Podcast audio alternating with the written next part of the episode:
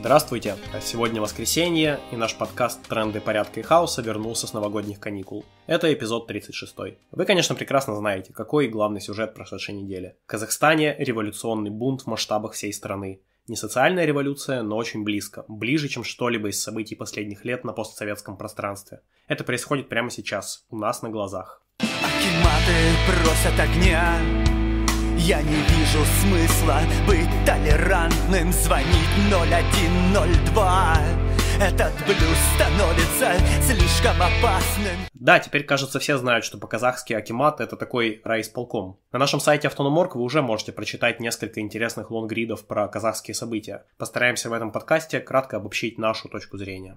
Казахстанское восстание – это крайне интересный кейс э, накопления в обществе социальных противоречий под ковром и внезапного фазового перехода буквально за пару дней. Вот люди празднуют Новый год и смотрят «Иронию судьбы» или что там еще. А вот уже десятки тысяч тех же людей жгут ментовские автомобили и с захваченным в бою оружием занимают аэропорт Алматы и административные здания. А вот незадолго до этого из того же аэропорта в панике вылетают бизнес-джеты казахских миллиардеров. Бегут в Дубай, спасая свою жизнь и капиталы, разумеется. Протесты, в том числе и забастовки, идут уже 6 дней. Решительные действия людей э, дали плоды. Испуганная власть сначала пошла на уступки. Отправили в отставку правительство, снизили цену на газ, э, убрали экс-президента Назарбаева с поста главы Совета Безопасности. И, в принципе, э, надоевший всем за 30 лет Назарбаев был сначала одной из главных целей протестов. Лозунгом всей страны стало «Шалкет», «Дед, уходи». Но восстание набирало обороты, и полумер было уже недостаточно. Люди почувствовали свою силу и теперь уже не были согласны на меньшее, чем полная смена власти, в том числе и текущего президента Такаева. Но одновременно начинается и реакция этой самой власти. Сейчас введено чрезвычайное положение на всей территории Казахстана. В ходе подавления восстания уже задержано больше 4000 человек, сколько протестующих убито и ранено никто точно не знает,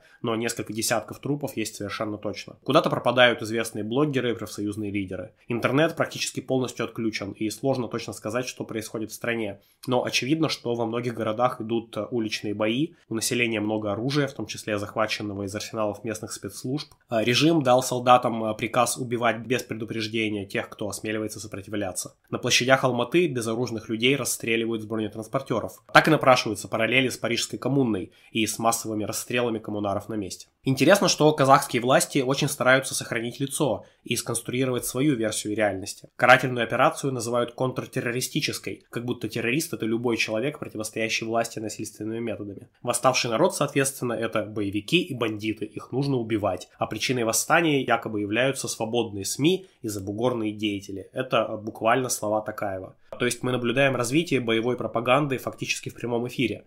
Ври, что черное это белое, что война это мир, э, не до сантиментов, а кто не поверит, тех к стенке. Ведь никто не будет жалеть так называемых террористов. Эту мантру постсоветские диктаторы выучили хорошо. Уже сейчас разнообразные провластные эксперты из Казахстана пытаются обесценить восстание и приписать всю ответственность некоему заговору руководителей силовых структур. Конечно, э, бюрократы и потомственные чиновники не могут допустить даже мысли о том, что народ способен на самостоятельные действия. Восстания якобы всегда вдохновляют какие-то закулисные кукловоды. Но это явно полный абсурд. Никакие генералы-заговорщики не могут каким-то образом выгнать на улицы десятки тысяч людей по всей стране, да еще и в новогодние праздники. А дворцовые перевороты совершаются совсем по-другому. Нет, в Казахстане то ли происходил, то ли все еще происходит именно низовой революционный бунт. Да, отчаянный, не имеющий ни явной идеологии, ни организованных структур, страдающий от мародерства и, видимо, от присутствия откровенно криминальных элементов, но все же самый настоящий бунт людей, уставших от авторитаризма, бедности и социально-экономического неравенства.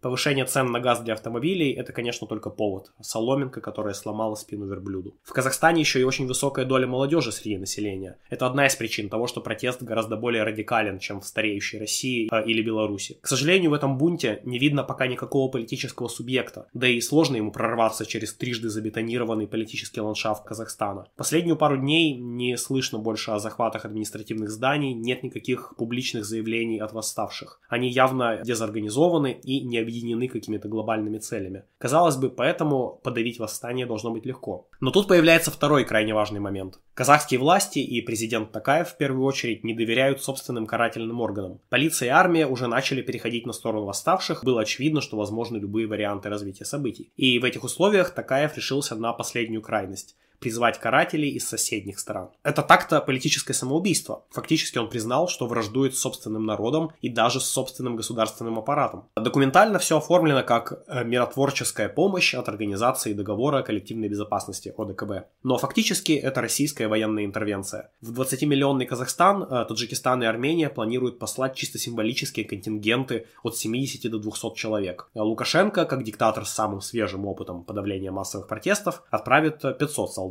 А Киргизия вообще не конкретизировала, сколько пошлет, но подчеркнула, что в операциях против протестующих ее солдаты участвовать не будут. Только в охране объектов инфраструктуры. А вот Россия уже отправила аж 3000 десантников. Это основной состав так называемого контингента ОДКБ. В общем, Россия снова тюрьма народов, как в старые добрые времена. Казалось, что уже нельзя сделать ничего более скандального, чем отправка войск в Сирию, но Путину это удалось. В Сирии хотя бы можно было ссылаться на бесчинствующее исламское государство, в Казахстане же никаких исламистов и террористов нет, есть только недовольные граждане, желающие смены власти. Но для Путина помочь собрату-авторитарию с свежими жандармами – это, конечно, святое дело. Российские десантники уже защищают Алматы и помогли казахским силовикам вернуть аэропорт. Так называемыми э, миротворцами командует генерал Дарт Вейдер, ой, извините, генерал Сергей Сердюков. У него опыт Чечни, Крыма и Сирии. Настоящий вешатель, так сказать.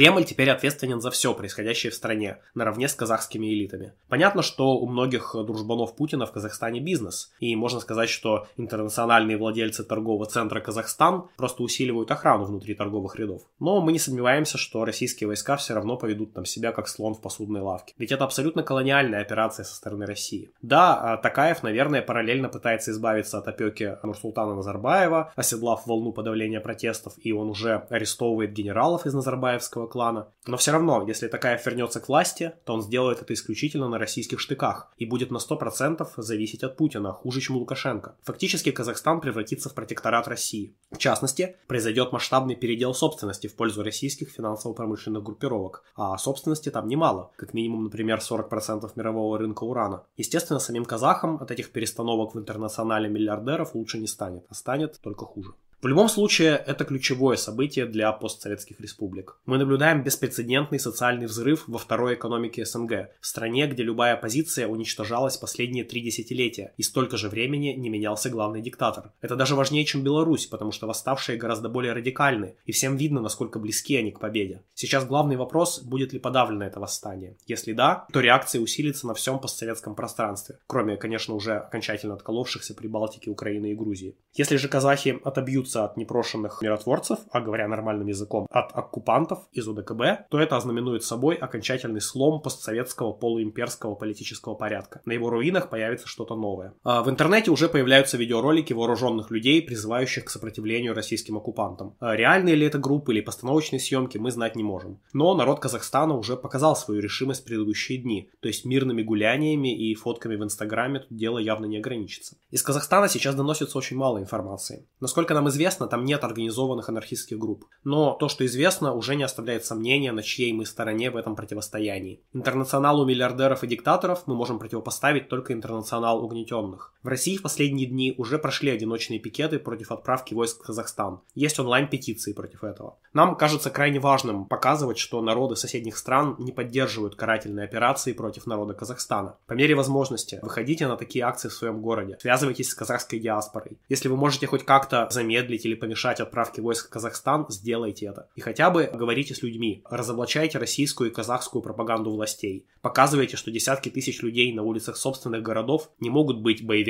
и террористами. Это важно. Это влияет на будущее всех наших стран, не только Казахстана. Закончим сегодня хоть чем-то смешным. Афганские талибы, оказывается, озабочены вспышкой насилия в Казахстане и призывают стороны к сдержанности афганские талибы. Без комментариев. Не знаем, что тут еще сказать. ждут новостей. Они в курсе всех последних событий. Они смотрят на наших детей и считают количество новых дивизий. Их мир так далек от того, что я мог бы считать своим. И поскольку они не готовы шутить, я всегда буду против безумия бойни Танцуй, если чувствуешь ритм Танцуй, это то, чего им никогда не отнять мы отдали практически все Клетка захлопнулась, нам не сбежать, только правда. Тонкий лед под ногами не даст мне солгать. Мы слепые солдаты на чужой непонятной войне. Мы с тобою солдаты на чужой непонятной войне. Только небо в огне. Видишь небо в огне. Шалкет! Пусть все деды уйдут со своих тронов и в Казахстане, и в России, и в Беларуси. Мы надеемся, что у народа Казахстана все получится, и мы солидарны с ним. Ну вот и все на сегодня. Напоминаем, что в трендах порядка и хаоса участники автономного действия дают либертарные, анархистские оценки текущим событиям. Слушайте нас на YouTube, SoundCloud и других платформах. Заходите на наш сайт autonom.org, оставляйте ваши пожелания о следующих выпусках. Пока!